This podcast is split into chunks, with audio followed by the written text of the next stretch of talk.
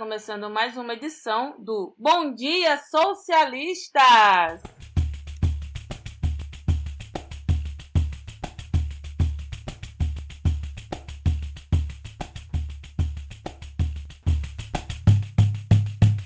Bom dia, boa tarde ou boa noite, a depender do horário em que você nos ouve.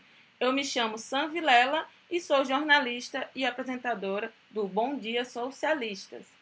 No programa de hoje, para marcar esse início de 2022, trazemos pessoas e um tema muito importante que marca o mês de janeiro, que é o mês da visibilidade trans, o mês nacional da visibilidade trans, comemorado no dia 29 de janeiro. E para falar sobre esse tema tão importante e necessário, convidamos duas filiadas e um filiados ao PSOL Paraíba para trazer suas vivências e os seus olhares sobre o que é ser uma pessoa trans, sobre o que é conviver em sociedade enquanto um ser trans.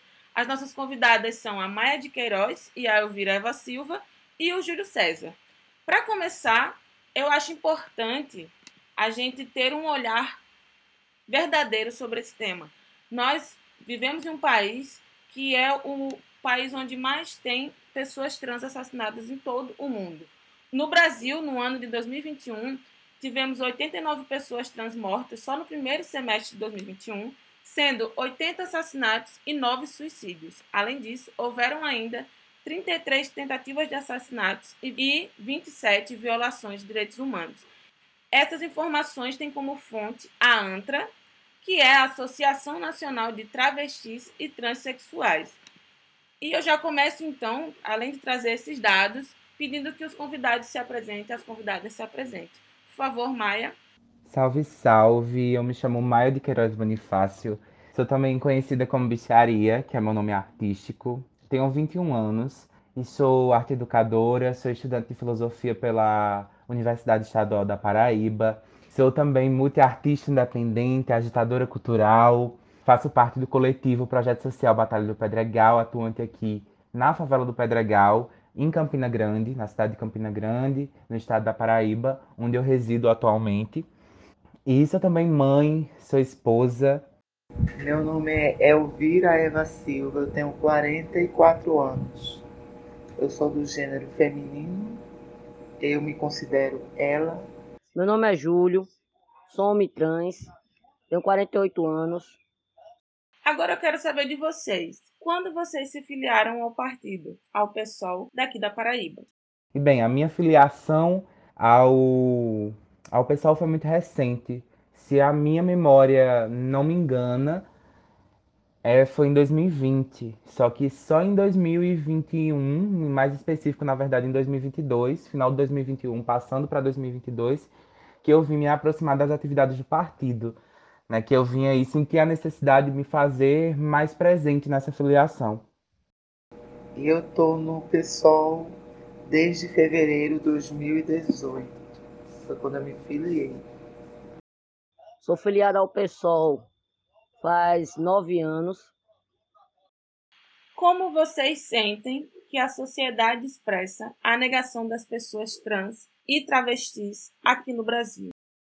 E, bem, a sociedade expressa não a sua negação, mas o seu ódio pelas pessoas trans e travestis cotidianamente, incansavelmente, incessantemente, né? A transfobia, as pessoas ainda têm uma dificuldade de encarar e de enxergar a transfobia, obviamente porque isso não é conveniente, mas de enxergar a transfobia enquanto uma violência estrutural, real e concreta. E com isso eu quero dizer que a transfobia ela está no meu cotidiano. Ela afeta a minha vida. De maneiras, inclusive, que eu ainda estou identificando. Porque a transfobia é uma violência extremamente letal, assim como as outras violências, as outras opressões estruturais. O racismo, o machismo, enfim. A transfobia ela faz parte desse leque de violências que a gente herda da colonialidade, né? E dentro do que hoje chamamos de democracia, nessa ficção por política brasileira, né, ou melhor, nessa ficção política de Brasil e também de Nordeste, que repercute, na verdade, uma herança colonial, e eu gosto dessa palavra herança porque de fato é uma herança, os privilégios eles são herdados, não há como você conseguir privilégios, né? a vulnerabilidade sempre vai estar ali. Então eu gosto muito de dizer que independente da posição que você, pessoa trans, ocupa, você, pessoa trans e travesti e ou travesti, no Brasil, no Nordeste, você ocupa, você vai sofrer transfobia.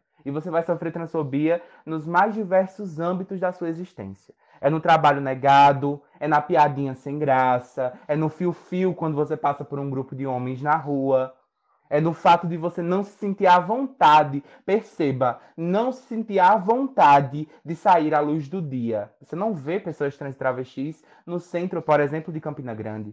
Você não vê pessoas trans travestis contratadas nas lojas como atendentes no centro da cidade. Você não vê. Né? Você não encontra essas pessoas. Não porque essas pessoas não querem estar, mas porque elas não podem. Há uma ordem social que mantém pessoas trans e travestis à margem. E aí eu gosto de trazer dados para essa conversa para que a gente possa, enfim, traçar uma especulação, traçar uma análise da realidade, mas obviamente se embasando no que a realidade tem nos dito. E aí são dados da Associação Nacional de Pessoas Trans e Travestis é, aqui do Brasil, que é a ANTRA, né, que faz divulgação de dados dos assassinatos de mulheres trans e travestis aqui no Brasil anualmente. Não, não sei precisar o ano em que se inicia esse, essas, esses levantamentos, mas sei que, que são anuais. E aí eu vou pegar os dados de 2020 barra 2021 para falar que o Brasil é, mais uma vez, o país que mais mata pessoas trans.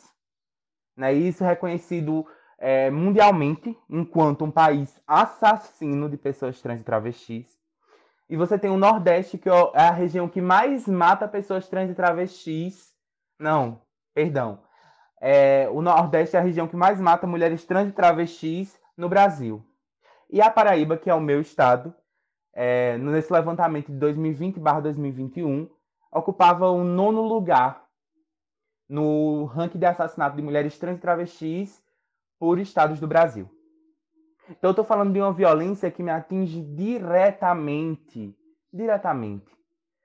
E que essa violência está na negação do trabalho, quando o Sistema Único de Saúde se nega a reconhecer nossas demandas, né, se nega a, se a reconhecer as nossas existências enquanto existências que necessitam de cuidado, que necessitam de saúde, né? Então, assim, é uma exclusão muito bem funcional. Não apenas funcional, mas que se engendra com uma série de opressões que fazem esse país, essa ficção colonial política, que a gente chama Brasil, que a gente chama Nordeste, que a gente chama Paraíba, mas que na verdade é um desdobramento de uma herança colonial de exclusão, de uma herança colonial de morte, de uma herança colonial de destruição. A sociedade, ela demonstra todos os dias, todos os dias, a cada segundo, a cada minuto, que ela odeia pessoas trans e travestis. Que ela odeia. Não é negação, é ódio, é destruição. Tem um momento difícil que já aconteceu comigo de eu estar em repartição pública e ser chamada pelo nome, pelo meu nome de batismo. Muito constrangedor, muito constrangedor. Mesmo eu falando e dizendo que meu nome social era Elvira, insistiu em dizer que tem que chamar pelo nome que estava na identidade. E isso foi muito constrangedor para mim, sabe? Horrível. Eu não me sinto eu quando isso acontece. Eu me sinto que estou em outro planeta. E as grandes barreiras que eu enfrentei por ser trans é a discriminação que infelizmente no nosso, no nosso Brasil existe. Certo? Uma discriminação muito grande. E isso atrapalha. Quando você vai procurar um emprego, a pessoa olha você de seu perfil todinho e só porque você tem uma aparência que não convém com eles, eles dizem que já é, está preenchida a vaga. Agora eu quero saber do Júlio César e da Elvira, pensando na luta de vocês dois, na existência e na de tantas outras pessoas trans aqui no Brasil principalmente na Paraíba. Qual o sonho que nós podemos construir juntos para um futuro melhor? Meu grande sonho e uma luta que a gente não pode esquecer nem desistir é que a gente acabe a discriminação, certo? E todos vivam e consigam é, é, ser respeitados, certo? Significa porque você é trans e os outros têm uma cabeça altamente fechada, acham que você é diferente dos outros ou que você pode ser uma pessoa errada porque eles são meio loucos. Mas o grande, o grande sonho e, e grande luta minha é essa, que a discriminação venha acabar, porque é uma coisa que machuca, uma coisa que deixa você muito triste. Juntos, o que a gente pode unir forças é para que se veja mais respeito com relação ao nosso nome. Tem pessoas que automaticamente nos vê feminina, mas se refere a nós como ele, como Senhor, com pronomes masculinos isso eu acaba comigo. Porque se eu tenho o direito de me sentir mulher e tenho o direito de ter uma mulher dentro de mim no corpo de um homem, então se eu tenho esse direito, ninguém tem o direito de tirar esse direito de mim. É a minha vida, sou eu, eu gosto de ser assim. Então ninguém tem o direito de tirar o direito da outra pessoa. Então a, a luta seria todas juntas para que a gente melhorasse isso aí. Mais respeito pelo nosso, pela, pelo nosso nome, mais respeito pelo nosso jeito de ser. Com relação a isso, né? Que respeite o nosso direito de ser o que a gente quiser ser. Eu posso ser ele, eu posso ser ela.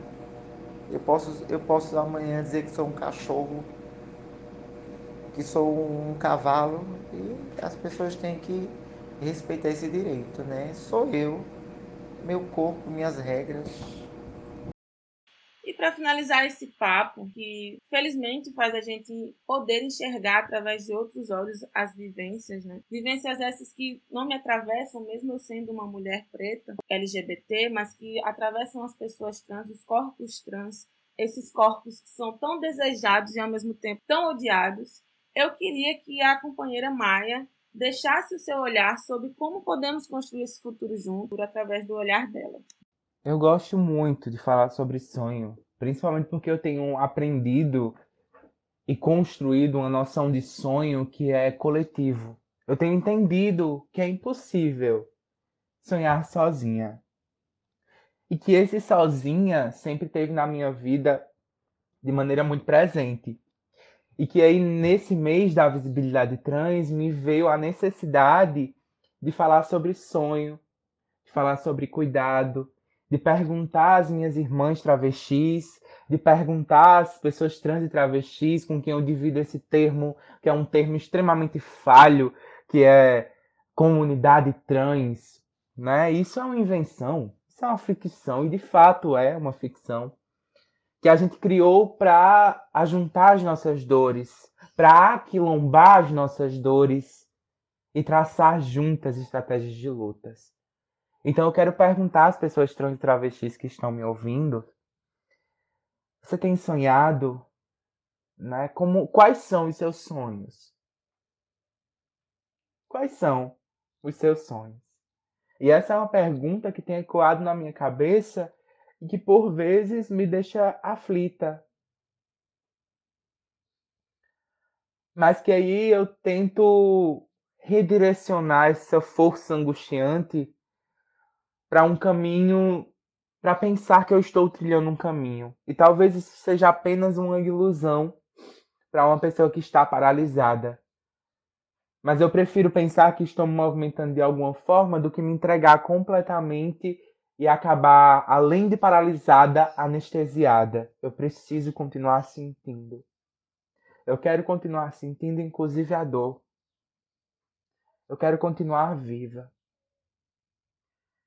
Enquanto artista, tenho traçado investigações sobre o sagrado, mas não sobre o sagrado a que eu fui ensinada, o sagrado que eu construí e que eu tenho construído coletivamente.